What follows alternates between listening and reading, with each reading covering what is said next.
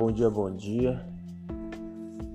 Quero deixar uma palavra para a igreja aqui em Filipenses 4, versículo 4, que diz assim: Alegrem-se sempre no Senhor.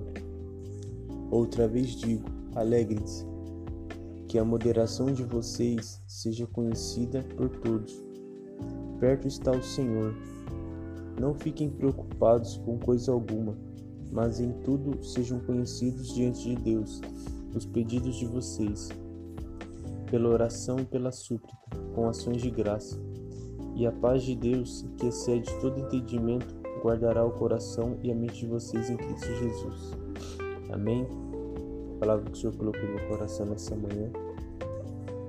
Que independente de tudo, independente de tudo que é aquilo que, é, que a gente precisa, seja financeiro, seja espiritual, é, seja algo que você queira fazer, ajudar alguém. A gente não venha ficar ansioso, a gente não venha ficar preocupado. A gente venha entregar diante do Senhor, que a gente venha se alegrar no Senhor, como a palavra já diz no versículo 4, né? Alegrem-se sempre no Senhor. E que nesse dia a gente venha se alegrar realmente no Senhor, independente de qualquer coisa.